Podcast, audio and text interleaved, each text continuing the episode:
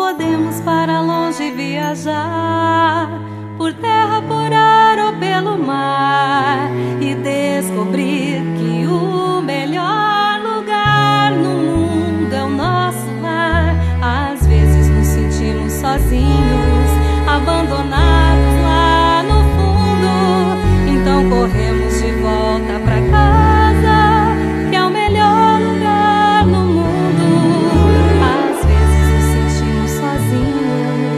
sozinhos,